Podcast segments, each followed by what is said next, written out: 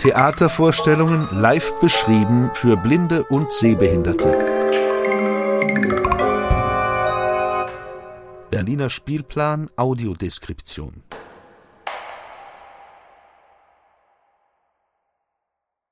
Ganz herzliches Willkommen zum Theaterclub des Berliner Spielplan Audiodeskription.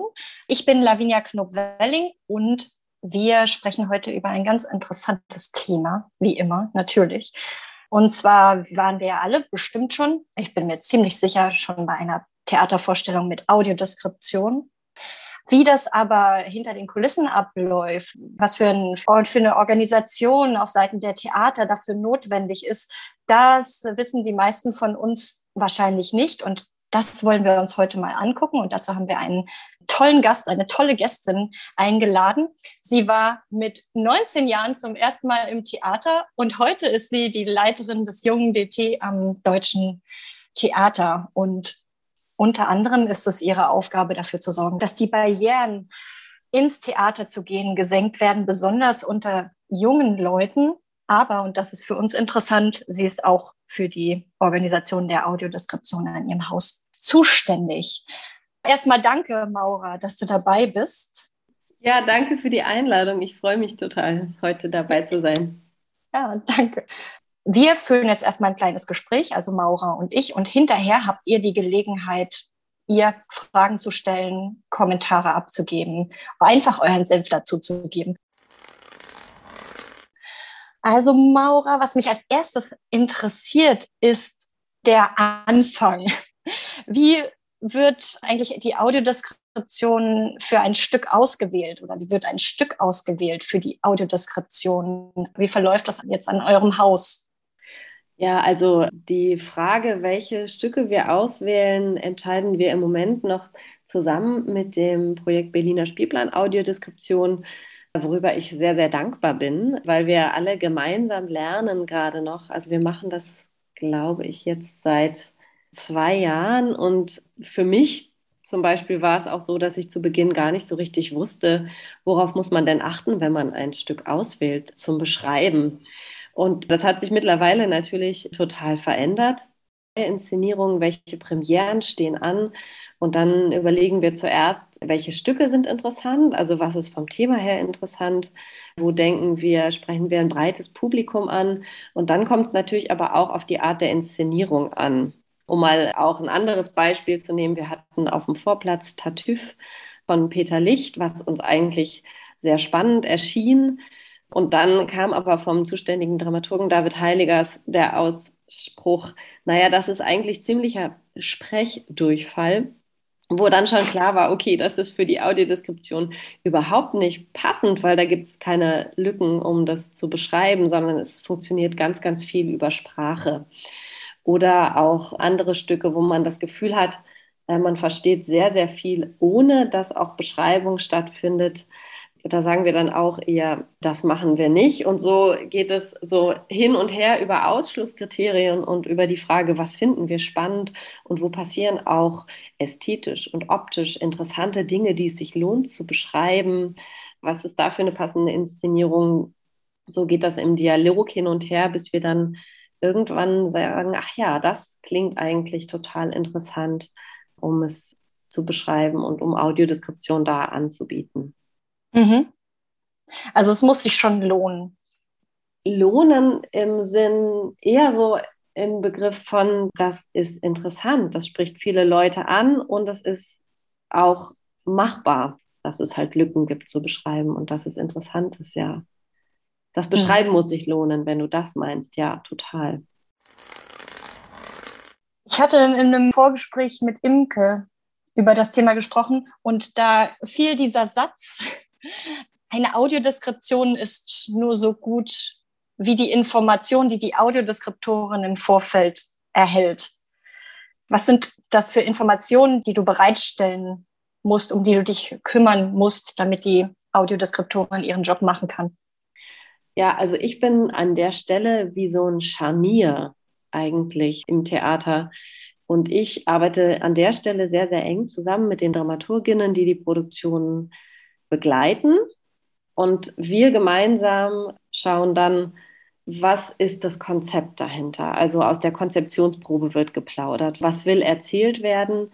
Dann schauen wir uns an, wie sind die Kostüme, welche Sachen kann ich da schon im Vorfeld bereitstellen, dass das beschrieben werden kann? Wie sieht die Bühne aus? Gibt es vielleicht auch die Möglichkeit, schon im Vorfeld mal auf die Bühne raufzugehen, um sich Sachen aus der Nähe anzuschauen? Und dann gibt es so rein praktische Dinge, wie gibt es eine Aufzeichnung, die wir im Vorhinein bereitstellen können? Oder kann ich auch ganz direkt den Kontakt zum Dramaturgen, zur Dramaturgin mal herstellen? Und da habe ich auch mitgekriegt, dass dann im Vorfeld schon lange Gespräche geführt wurden, die auf total viel gegenseitigem Interesse auch beruht haben wo dann tiefer auch in den Stoff eingegriffen werden kann, wo dann auch Informationen erzählt werden. Also die Kostüme sehen so und so aus, aber warum sehen sie eigentlich so und so aus? Was hat sich die Kostümbildnerin dabei gedacht? Oder was ist nochmal wie so eine, die Ebene die hinter der Bühne liegt. Also was sehe ich, ist ja die eine Sache, aber die andere Sache ist, okay, wie ist der Entwurf, der Bühnenentwurf vielleicht auch entstanden? Warum hat man sich dafür entschieden? Und dass diese ganzen Informationen sind, glaube ich, total interessant und ein ganz großer Mehrwert, wenn man sich das Stück dann anschaut und anhört. Was ich am Theater total faszinierend finde, ist, dass es so viele verschiedene Berufsgruppen unter einem Dach vereint. Ich meine, da sind Bühnenbildner, Kostümbildner, Maskenbildner, Dramaturgen, Regisseure, Autoren, Handwerker, all das, was jetzt, also da sind doch noch viel mehr. Wie schwierig ist es, diese Informationen, die die Audiodeskriptorin braucht, von diesen einzelnen Abteilungen, sagen wir mal, zu bekommen? Da sind die Dramaturgen, glaube ich, eine ganz, ganz wichtige Bündelstelle, die ja den Prozess von so einer Inszenierung künstlerisch begleiten und auch in einem großen inhaltlichen Austausch sind und die sehr, sehr viel Einsicht haben in die unterschiedlichen, unterschiedlichen künstlerischen Disziplinen. Von dem her, wenn die nicht wären, wäre es auf jeden Fall viel, viel schwieriger. Aber dadurch, dass die sehr eng am Prozess von so einer Entstehung dran sind, hilft das ungemein, diese Informationen zusammenzutragen. Also du musst eigentlich nur zum Dramaturgen gehen und die haben dann all die Informationen, die du brauchst für die Audiodeskription. Ja, also da kriegt man auf jeden Fall sehr, sehr viele Informationen. Manchmal sind dann auch die Regieassistenten, Assistentinnen noch total wichtig und interessant, die unterschiedlichen Vorstellungen begleiten. Die wissen dann manchmal auch noch so Sachen wie, ja, an der Stelle ist es manchmal so und manchmal ist es aber auch anders. Manchmal kommt er bei dem Satz schon aus der Kiste und irgendwie bei der vorletzten Vorstellung war es aber so, da ist er erst fünf Sätze später aus der Kiste gesprungen. Also da, wenn du das live beschreibst, sei da auf jeden Fall wach, weil das ist immer unterschiedlich. Die kommen dabei so an der Stelle auch nochmal zum Tragen, wenn es dann weniger darum geht, konzeptionell zu sagen, wie sind unterschiedliche ästhetische Elemente eigentlich entstanden, sondern wenn es darum geht, wenn wir in so einer Live-Beschreibung sind und das immer wieder stattfindet, wo gibt es Unterschiede und so, die das Ganze on the go quasi dann begleiten. Ist es denn eigentlich dann nur dein Job, mit diesen den Kontakt herzustellen zu den Dramaturgen, zwischen Dramaturgen und Audiodeskriptoren? Genau. Also den Kontakt stelle ich her was mittlerweile sich schon sehr, sehr gut eingespielt hat. Als wir begonnen haben mit dem Projekt, war es auch meine Aufgabe, das Ganze quasi wie ins Haus reinzugeben, überhaupt in die gesamte Dramaturgiesitzung, zu sagen, warum machen wir das? Warum ist das wichtig? Was ist auch wichtig zu wissen? Das quasi wie so ein bisschen zu moderieren, damit auch die jeweiligen Dramaturgen, Dramaturginnen eine Idee davon haben, was wird eigentlich von ihnen da gebraucht. Und mittlerweile über diese Projektzeit ist das aber schon ziemlich gut gelungen. Das heißt, es ist im Moment so, dass wenn ich in die Dramaturgiesitzung reintrage, ja, wenn ich mal ein bisschen vorgreifen darf, wir überlegen, ob wir jetzt den Frankenstein in der Regie von Jette Steckel als nächstes aufnehmen. Dann, wenn ich das in der Dramaturgiesitzung quasi so sage, dann weiß die Dramaturgin, der Dramaturg schon, ach ja, okay, das kommt dann auf mich zu da auch in Kontakt zu gehen. Und es gibt eine sehr, sehr große Offenheit bei uns am Haus dafür. Hat sich das entwickelt oder war das schon von Anfang an so? Diese Offenheit, war die schon von Anfang an da? Also so eine grundlegende Offenheit war auf jeden Fall von Beginn an da. Ansonsten wären wir ja auch nicht Teil vom Projekt geworden. Und dann gibt es, gab es zu Beginn natürlich aber trotzdem noch so eine Unwissenheit darüber, was bedeutet das denn überhaupt. Aber das hat sich mittlerweile gelegt und das ist eine große, also es wird vom ganzen Haus getragen, dass wir das machen. Genau, wenn ich sage ganzes Haus, ich weiß nicht, dass vielleicht auch noch kommt, weil die Dramaturgie und die Entscheidung und diese ganzen Informationen, das ist die eine Ebene und die andere Ebene sind natürlich auch die technischen Gewerke oder dass auch dann im organisatorischen an dem jeweiligen Abend natürlich auch andere Beteiligte noch hinzukommen. Ja, das interessiert mich auch, denn ich war bei zwei Tastführungen bei euch das war ja. zum einen der kleine König Dezember und Don Quixote und ich glaube, das hast du damals auch geleitet. Und besonders beim Don Quixote ist mir aufgefallen, wie liebevoll das alles aufgebaut war. Die Bühnenbegehung, konnte Requisiten und Kostüme betasten. Was braucht es, um das zu organisieren? Also zuerst mal, ich erinnere mich sehr lebhaft an eine sogenannte Dispositzung. Das ist immer mittwochs nachmittags eine Sitzung, in der alle Abteilungsleiterinnen und Abteilungsleiter zusammenkommen und aus organisatorischer, technischer Sicht jeweils die übernächste Woche besprechen. Und ich war quasi dort in dieser Sitzung mit dem Anliegen zu sagen, so und so, der Don Quixote wird beschrieben und ich würde gerne eine Tastführung machen. Und gar nicht aus einer fehlenden Bereitschaft heraus, sondern ich glaube auch aus so einem fehlenden Gefühl heraus, was heißt das eigentlich, kam erstmal so ein ganz großer, also eine Verwunderung auf und dann auch eine Frage, wie? Und dann kommen alle auf die Bühne und ah, da brauchen wir aber, da sind wir ja noch gar nicht mit dem Aufbau fertig. Und das hat sich aber so Stück für Stück dann gelegt, indem ich immer mehr erzählen konnte, was da passiert, was auch das Ziel davon ist. Und dann haben wir gemeinsam quasi, mussten wir noch einmal, glaube ich, auch das Datum verändern, weil zuallererst mussten wir einen Tag finden, an dem am Vormittag eine Produktion oder also keine Bühnenprobe ist. Weil bei uns ist es so organisiert. Im deutschen Staatstheatersystem ist es so, wissen vielleicht einige, wir sind quasi verpflichtet, jeden Abend was anderes zu zeigen. Also im Gegensatz zu anderen Theatern, wo vielleicht eine Woche lang das gleiche Stück läuft und dann steht das Bühnenbild durch. Bei uns ist es so, wir zeigen jeden Abend was anderes und an den Vormittagen sind die Produktionen auf der Bühne, die bald Premiere haben. Das heißt, es gibt im Prinzip jeden Tag zwei Auf- und Umbauten. Das ist natürlich eine totale logistische Meisterleistung. Und in so einen engen getakteten Plan kommt dann so eine Info von, okay, der Aufbau von Don Quixote muss jetzt nicht um 19 Uhr fertig sein, sondern der muss schon um 17 Uhr fertig sein. Was natürlich dann erstmal, genau, muss man erstmal schauen, ob das klappt.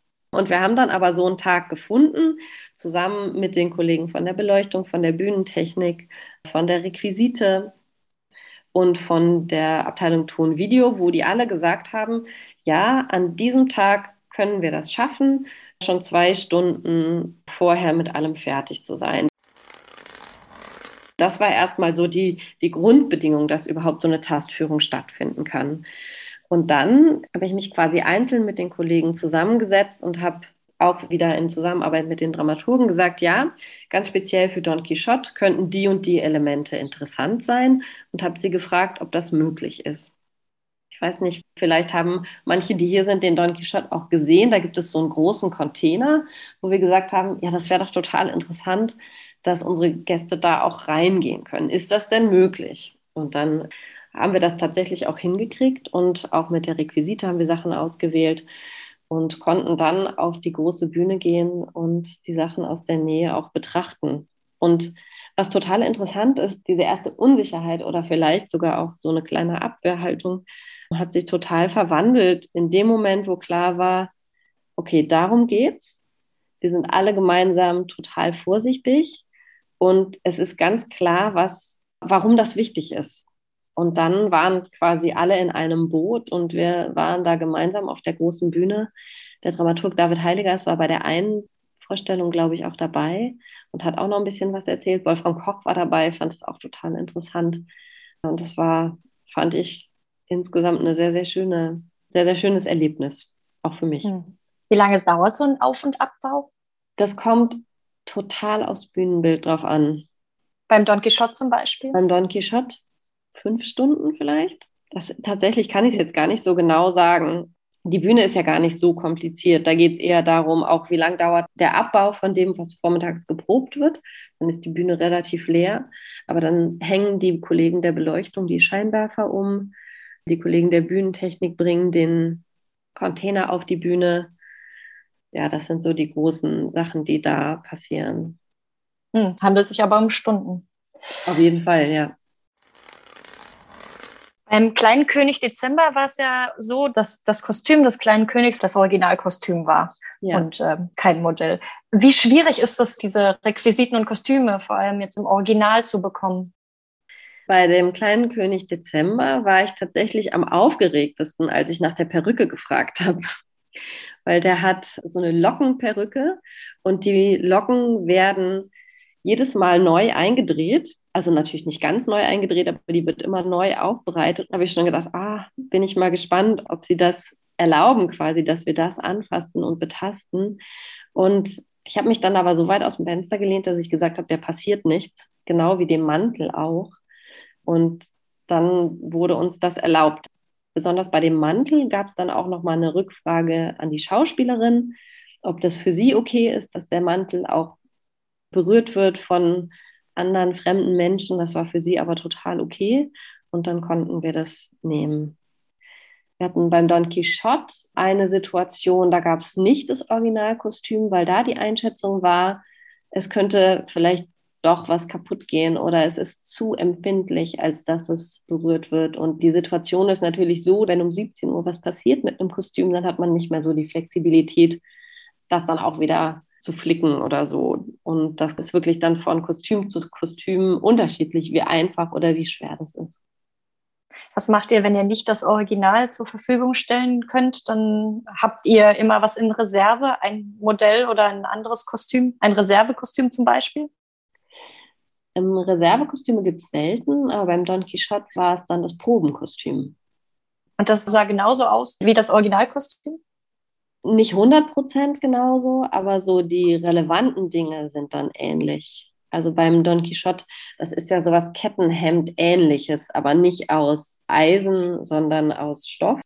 Und genau sowas haben die auch zu den Proben verwendet, mhm. weil bei den Proben natürlich schon auch darauf geachtet wird, dass es sehr, sehr ähnlich dem ist, wie es dann werden soll, damit man auch, wenn man das betrachtet bei den Proben sagen kann, ja, das finde ich gut oder nee, das muss noch mal ein bisschen anders. Jetzt gehört ja auch zu einer Audiodeskription, zu so einem Audiodeskriptionsabend außer der Tastführung und der Vorstellung mit Audiodeskription auch noch so ein bisschen drumherum, nicht? Zum Beispiel ja, Tickets reservieren und die Ausgabe der Empfangsgeräte. Wie organisiert ihr sowas? Was die Tickets angeht, da ist es immer total gut, wenn wir sehr früh entschieden haben, dann und dann soll eine Audiodeskription stattfinden, weil wir dann ein großes Kontingent blocken, quasi, wo klar ist, okay, wir haben 20 Geräte, äh, dann gehen wir davon aus, jede Person, die ein Gerät braucht, darf auch noch eine Begleitperson mitbringen. Das heißt, das sind 40 Tickets. Und damit quasi nicht andere oder der reguläre Vorverkauf schon läuft und dann hinterher nur noch zehn Tickets übrig sind, blocken wir so ein großes Kontingent, wo klar ist, okay, diese Tickets werden auch wirklich nur für Audiodeskription rausgegeben dann. Und dann haben wir im Foyer eine Ausgabestation und unser Abenddienst ist auch eingewiesen. Die haben große Kenntnis darüber, wo das jeweils ist und welche Informationen ansonsten noch spannend sind, sodass das dann am Abend gut organisiert ist. Würdest du sagen, dass das ein großer Aufwand ist, das alles zu organisieren? Das ist für mich, wenn ich jetzt auf meinem persönlichen Nähkästchen plaudere, glaube ich, so die größte Herausforderung, dass ich im jungen DT wahnsinnig unterschiedliche Aufgabenfelder, die auch sehr divers sind, irgendwie im Blick haben muss. Und die Audiodeskription ist da eine davon. Und da so die zeitlichen Horizonte immer so im Blick zu haben, ist eigentlich für mich die größte Herausforderung. Dann auch früh genug dran zu sein, dass es im Optimalfall dann auch noch im Leporello erscheint, der ja dann relativ früh gedruckt wird. Äh, manchmal kommt es dann dazu, dass wir da nicht früh genug sind, aber dann steht es zumindest noch auf der Website. Genau, das ist für mich so die größte Herausforderung. Ich habe noch eine ja, provokante Frage für dich. Ja. Und zwar seid ihr ja nicht das einzige Theater, ihr seid nicht der einzige Kooperationspartner, nicht das einzige Theater, das Audiodeskription anbietet. Und ich könnte mir vorstellen, dass Theater normalerweise Konkurrenten sind, aber eine Audiodeskription erfordert, dass man sich abspricht, damit nicht an in einem Monat viele Stücke mit Audiodeskription gezeigt werden an den Theatern und dann einen anderen Monat überhaupt nichts. Wie ist diese Kommunikation, wo man sich vielleicht vorher als Konkurrenten sieht? Ja, ich bin da an der Stelle total glücklich über das gesamte Projekt Berliner Spielplan Audiodeskription, dass an der Stelle da so ein bisschen drauf geachtet wird, auf so eine Ausgewogenheit. Kann aber, wenn es jetzt darum geht, dass es irgendwann auch auf eigenen Füßen steht, mir total vorstellen, da in guter Kommunikation zu sein das hat vielleicht auch ein bisschen damit zu tun, dass wir zum Beispiel im Feld der Theaterpädagogik sowieso schon sehr, sehr gute Kontakte zu anderen Theatern haben und das schon so ein bisschen geübt haben, uns eben nicht nur als Konkurrenten wahrzunehmen, sondern als eine Szene, die auch die Aufgabe hat, ganz Berlin im Blick zu haben und sich nicht gegenseitig das Wasser abzugraben, sage ich jetzt mal so. Also da gibt es schon auch immer wieder Absprachen. Auch auf anderer Ebene gibt es immer wieder Absprachen. Also dieses Balancieren zwischen Konkurrenten sein und gleichzeitig aber an einem Strang ziehen, das üben wir auch an anderer Stelle schon. Gibt es da ein regelmäßiges Treffen, so eine regelmäßige Zusammenkunft, wo ihr dann besprecht, wer macht was? Wann wird was gezeigt? Also im Feld der Theaterpädagogen, ja, da treffen wir uns tatsächlich einmal im Monat. Und kannst du dir dann vorstellen, dass dann auch Audiodeskription an dieser Stelle ein Thema wird in Zukunft? Das ist, glaube ich, nicht so passend, weil das nur in den wenigsten Häusern aus der Theaterpädagogik heraus betreut wird. Also ich weiß aus anderen Häusern, dass das eher aus der ÖA heraus wie vorangetrieben wird. Aber ich kann mir total gut vorstellen, dass man einfach ein Treffen macht mit den jeweiligen Personen, die das Thema Audiodeskription auf ihrer Agenda haben und dass man dann gemeinsam guckt, okay, wie gestalten wir die nächsten Monate? Ja. Gibt es diese Treffen jetzt schon? Na, wir hatten vor der Pandemie hatten wir Treffen im Rahmen vom Berliner Spielplan Audiodeskription, wo auch die unterschiedlichen Theater zusammenkamen. Also wir haben einmal waren wir in der Deutschen Oper und einmal waren wir auch bei uns und ich kann mir sehr gut vorstellen, dass wir das auch wieder aufnehmen und finde es auch sehr sehr fruchtbar. Das klingt doch, als würde zumindest die Bereitschaft bestehen. Ich habe vielleicht noch eine letzte Frage. Welche Ressourcen hättest du noch gerne, was deine Arbeit besonders im Hinblick auf die Organisation der Audiodeskription an deinem Haus erleichtern würde? Oh, das ist eine gute Frage. Tatsächlich glaube ich, dass das im Moment, also im Moment ist es, glaube ich, eine ganz gute eine ganz gute Sache. Also ich glaube, dass wenn wir jetzt irgendwann dahin gehen, dass es dieses finanzierte Projekt nicht mehr gibt, dann glaube ich, ist es total wichtig, dass man auch Personen an Bord hat, die sich dann jeweils um die Beschreibung kümmern und die das Ganze durchführen. Und ansonsten freue ich mich immer sehr, wenn ich Tastführungen mit jemandem zusammen vorbereiten kann, also mit den Dramaturgen oder auch einmal war unsere FSJlerin aus dem jungen DT da, die das zusammen mit mir konzipiert hat, weil ich einfach persönlich sehr gut mit jemandem zusammen Ideen spinnen kann. Das kann ich besser als alleine. Und vielleicht würde es mir helfen, wenn aus der ÖA manchmal selber die Frage kommt, ah, in drei Monaten habt ihr da schon Audiodeskriptionspläne, damit das nicht durchrutscht. Also auch, dass es nicht alles an dir hängen bleibt und dass es da so ein dass es ein Team gibt, das an einem Strang zieht. Genau. Das ist definitiv ein sehr schöner Gedanke. Ja. ja, danke für das Interview. Ich finde, das hat uns einen spannenden Einblick gegeben. Wenn es noch jetzt Fragen gibt, ich bin mir sicher, es gibt Fragen, die ich noch nicht gestellt habe und euch noch interessieren. Ja, danke erstmal, Lavinia. Und ich bin sehr gespannt, was noch für Fragen kommen. Ja, hallo Imke. Ich wollte eigentlich nur noch etwas ergänzen. Also ich bin auch extrem glücklich, liebe Mauer, dass du heute da bist und Du hast wirklich total gut uns da Einsichten vermittelt. Hm, ich ergänze noch, wir sind jetzt halt schon ein bisschen weiter, das merkt man ja auch. Merke nur noch mal an, es ist wirklich, ich finde, bei euch läuft das formidabel. das ist nicht überall so.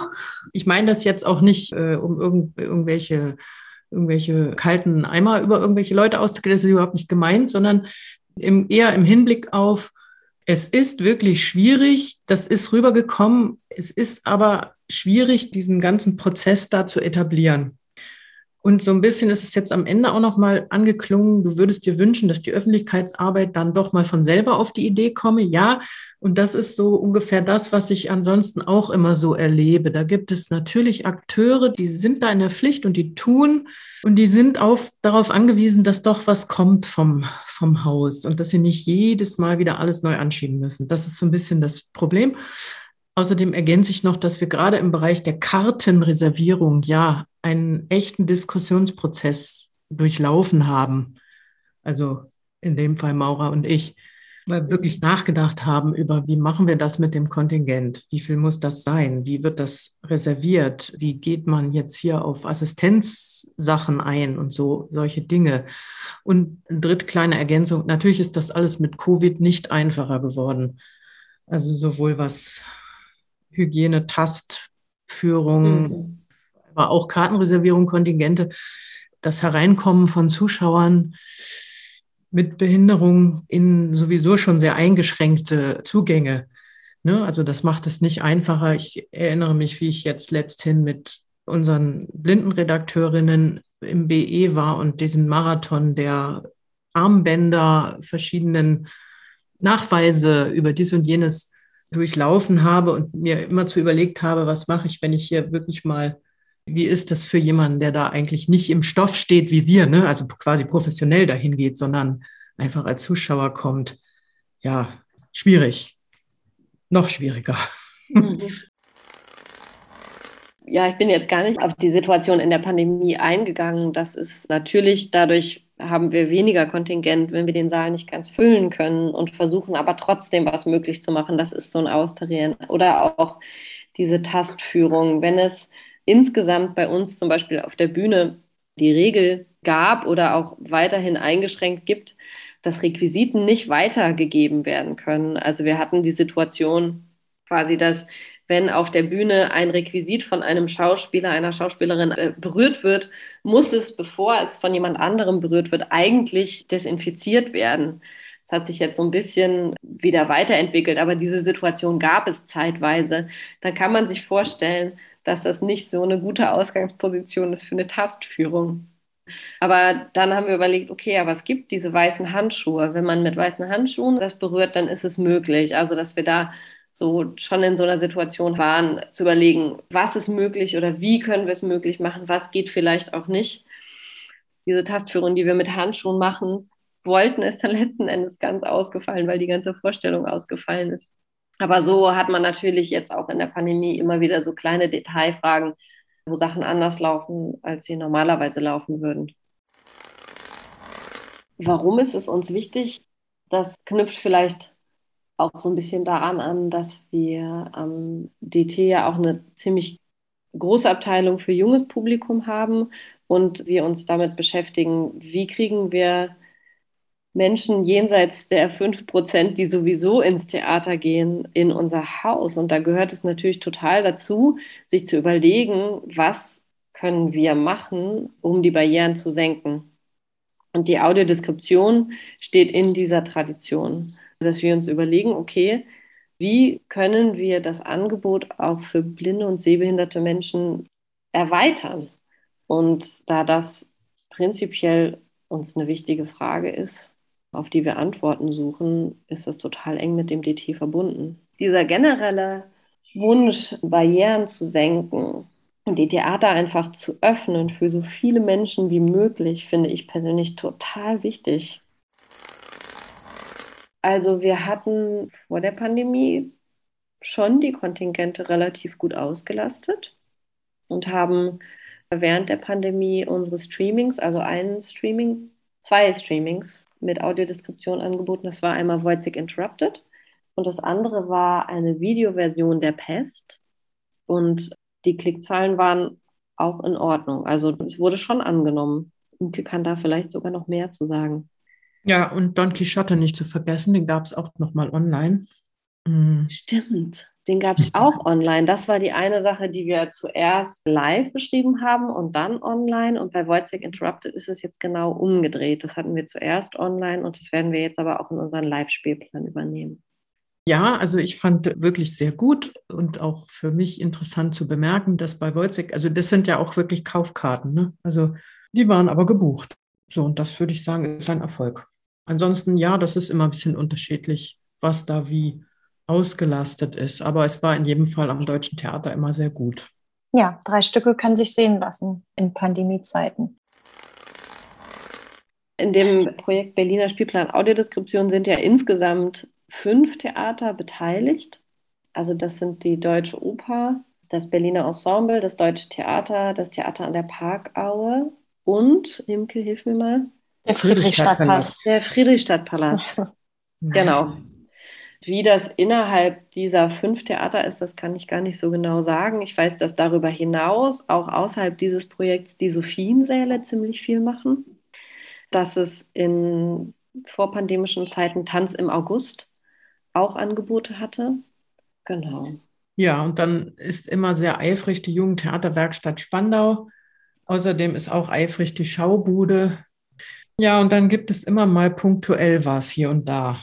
So, und wenn du mich fragst, dann sage ich, wir sind total hinterher. Indem wir aber jetzt endlich anfangen, Fahrt aufzunehmen. Es gibt ansonsten in Deutschland an vielen, vielen Orten tatsächlich bereits recht gute Angebote mit Audiodeskription. Hamburg ist da zu nennen, Leipzig ist da zu nennen, aber auch Braunschweig, München, Hildesheim. Also es ist verschiedenstes, was da tatsächlich unterwegs ist und es wird immer mehr. Und sagen wir mal, wir haben hier relativ spät angefangen mit ein bisschen was flächendeckendem. Und das ist der Ansatz vom Berliner Spielplan Audiodeskription. Und insgesamt jetzt nochmal Deutschland, mh, ja auch eher hinterher. Also es ist spät hier an die Bühnen gekommen. Es hat eher bei Fernsehen und Film angefangen in Anfang der 90er Jahre mit der Audiodeskription. Da ging das da los. Theater haben erst spät aufgeschlossen. Im Grunde erst die letzten zehn Jahre, kann man sagen, mit so ein paar ersten Dingen, so um 2000 rum. 99 gab es eine Aufführung an der Schaubühne, die übrigens auch schon ein paar Sachen gemacht hat die Schaubühne nicht zu vergessen. Also im Moment ist tatsächlich das Projekt Berliner Spielplan Audiodeskription so ein Dreh- und Angelpunkt, Besucherinnen anzusprechen. Genau, und wir haben, als wir den kleinen König Dezember, was ja ein Kinderstück ist, im Angebot hatten, haben wir auch Schulen ganz speziell angesprochen. Genau, und da sind als Partner aber auf jeden Fall die Verbände noch zu nennen, mit denen der Kontakt ziemlich eng ist, wenn ich da richtig informiert bin, ja. Insgesamt, das DT wird weiterhin vereinzelt Streamings senden. Also wir haben jetzt nicht in dem Moment, wo das analoge Theater wieder zurückgekommen ist, gesagt, okay, wir hören auf mit dem Streaming. Also es gibt auf jeden Fall weiterhin die Möglichkeit und auch eine große, ein großes Interesse, das weiter anzubieten. Von dem her ist es auf jeden Fall möglich in Zukunft, wenn da Interesse besteht. Also da wir ja Theaterclub-Zuhörerinnen aus nicht nur Berlin haben, die wahrscheinlich sehr traurig sein würden, wenn es keine Streaming-Angebote ja. mit Audiodeskription mehr gibt, würde ich schon sagen, das Interesse besteht generell schon. Das ist ja auch eine interessante Frage, über die wir noch gar nicht gesprochen haben. Die Streaming-Angebote, macht es das leichter, organisatorisch die Audiodeskription für Streaming-Angebote zu organisieren? Ich würde schon sagen, dass es das leichter macht. Also der Entstehungsprozess ist ja ähnlich, aber dann hat man ein fertiges Produkt, was man online anbieten kann, wo nicht jedes Mal ein erneuerter Organisationsprozess losgehen muss, sondern die Streamings sind da und die können disponiert und dann gesendet werden. Hattet ihr da schon mal über Live-Audiodeskription nachgedacht? Also als Streaming-Angebot, meine ich? Nee, tatsächlich noch gar nicht. Das wäre auch eine interessante Frage, was da der Vorteil sein könnte. Weil die Streamings, die wir bis jetzt angeboten haben, waren abgesehen von dem Zauberberg, der live in dem Moment entsteht und eine Produktion vom Jung-DT, das Gewächshaus, die auch live gestreamt wird, haben wir ansonsten Aufzeichnungen gestreamt, wo es quasi dann auch Sinn gemacht hat, die Beschreibung aufzuzeichnen. Hattet ihr denn den Zauberberg zum Beispiel, wenn der live gelaufen ist, mal in Diskussion? Ja, tatsächlich haben wir da intensiv drüber gesprochen, ob wir den Zauberberg anbieten mit Audiodeskription. Und das hatte dabei, wir haben uns dann dagegen entschieden, beziehungsweise meine Kollegen aus der Ton-Video-Abteilung haben mir schlichtweg das Zeichen gesendet, dass es nicht möglich ist, weil das eine technisch gesehen wahnsinnig komplexe Produktion ist mit fünf Live-Kameras und zwölf Audiokanälen, die quasi live innerhalb der Inszenierung schon bedient werden. Der Ton wird von diesen zwölf Audiokanälen wird live gemischt und da noch einen weiteren hinzuzunehmen, wäre schlichtweg technisch nicht möglich gewesen. Deswegen mhm. haben wir uns dann schweren Herzens dagegen entschieden, obwohl wir es gerne gemacht hätten. Ja. Vielleicht eine weniger aufwendige Produktion? Dann wäre es auf jeden Fall nochmal neu zu bedenken, ja. Wobei ich jetzt in Zukunft, das weiß ich gar nicht, ob es das noch geben wird. Oder da sind wir gerade auf jeden Fall noch in Gesprächen. Also ob wir jetzt außerhalb vom Zauberberg, da kommt auf jeden Fall noch einmal diese Spielzeit, ist im Moment keine neue Produktion geplant, die live entsteht und live gestreamt wird. Mich hat diese Frage mit dem Digitalen auch sehr interessiert, die gerade gestellt wurde weil das ist eines der oder gehört zu den Plänen, die wir im Projekt, wir versuchen ja, das ist jetzt kein Geheimnis mehr, eine Wiederauflage nochmal hinzukriegen, um auch diesen Pandemienachteil auszugleichen, also nochmal wieder in die Präsenz zu gehen und alle diese wunderbaren Ansätze noch weiterzuführen und ne, also es noch besser zu etablieren.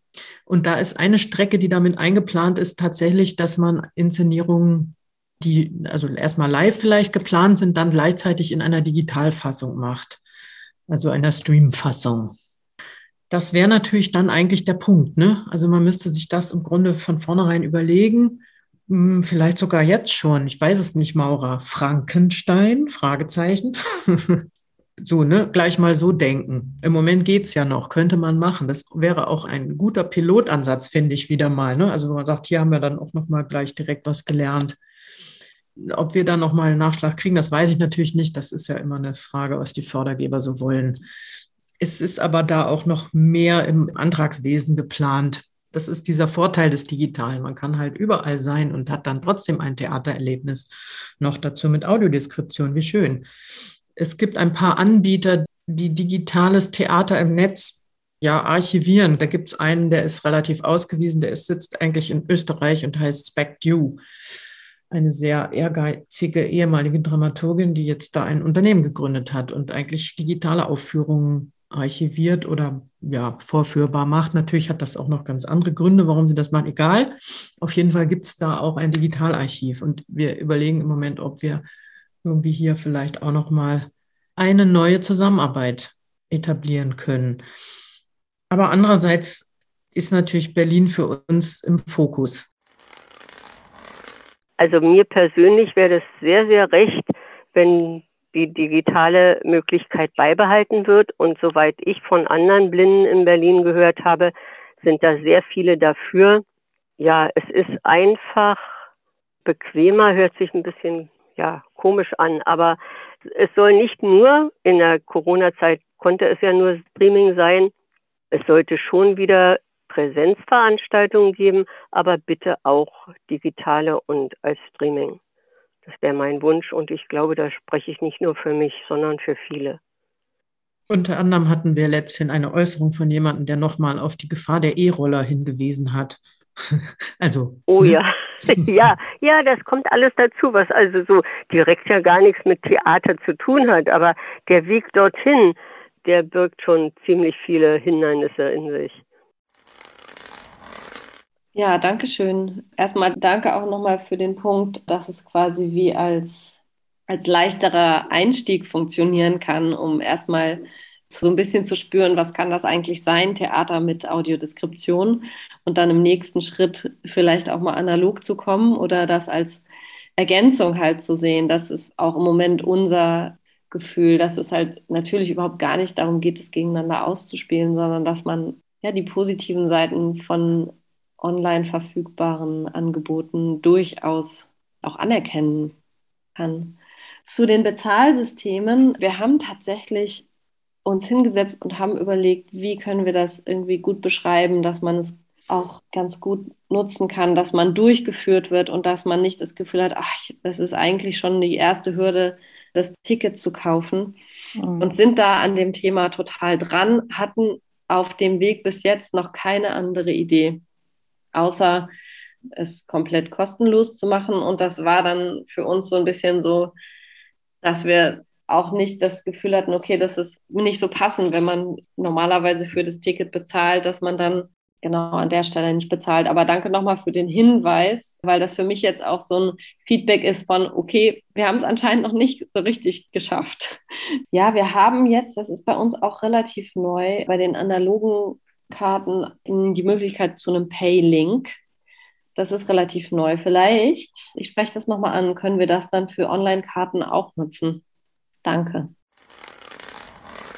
Das Einfachste wäre doch, wenn dann die Kontonummer mit der Bestätigungsmail verschickt wird. Ich weiß nicht, ob es datenschutzrechtlich möglich ist, die Kontonummer gleich mit anzugeben, äh, wenn die Vorstellung eben beworben wird. Ja, das müsste aber eigentlich auch gehen. Roswitha, nur zum Verständnis, du meinst, dass auf der Seite des DT dann zum Beispiel bei der Vorstellung eine Kontonummer steht zwecks Überweisung oder wie?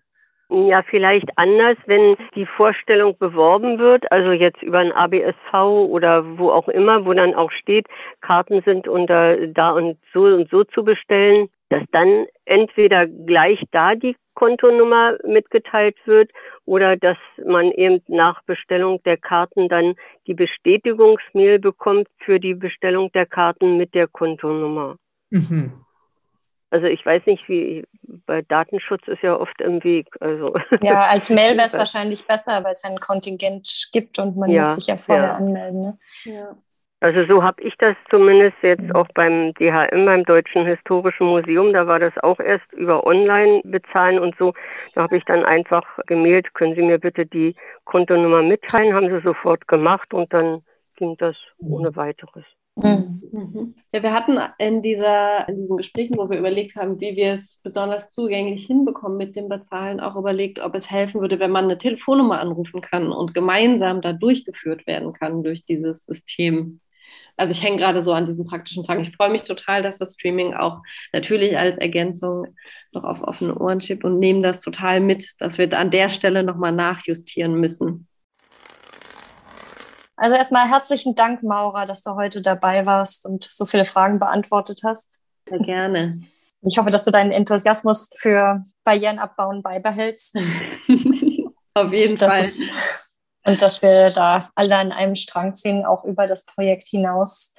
Ich glaube, wir haben heute viel gelernt. Ich zumindest kann sagen, dass ich jetzt einen besseren Einblick darin habe, was als alles für Sachen erfordert, organisatorischen, was für ein organisatorischer Aufwand ist, eine Audiodeskription von mhm. vorne bis hinten durchzuplanen und zu zeigen und welche Unterschiede es gibt zwischen digital und analog. Und dass zur Audiodeskription ja auch ein bisschen mehr dazu gehört als nur die reine Beschreibung, sondern auch die Tastführung, der Weg dahin, die Tickets, die Sitzplätze und die Zusammenarbeit der Theater nicht zu vergessen. Ich nutze den kurzen Moment, um Tschüss zu sagen, weil ich leider los muss.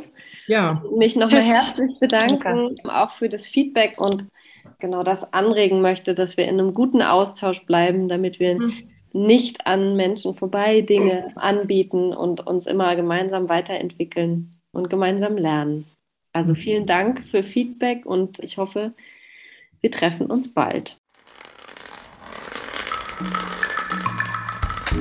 Theatervorstellungen live beschrieben für Blinde und Sehbehinderte. Berliner Spielplan Audiodeskription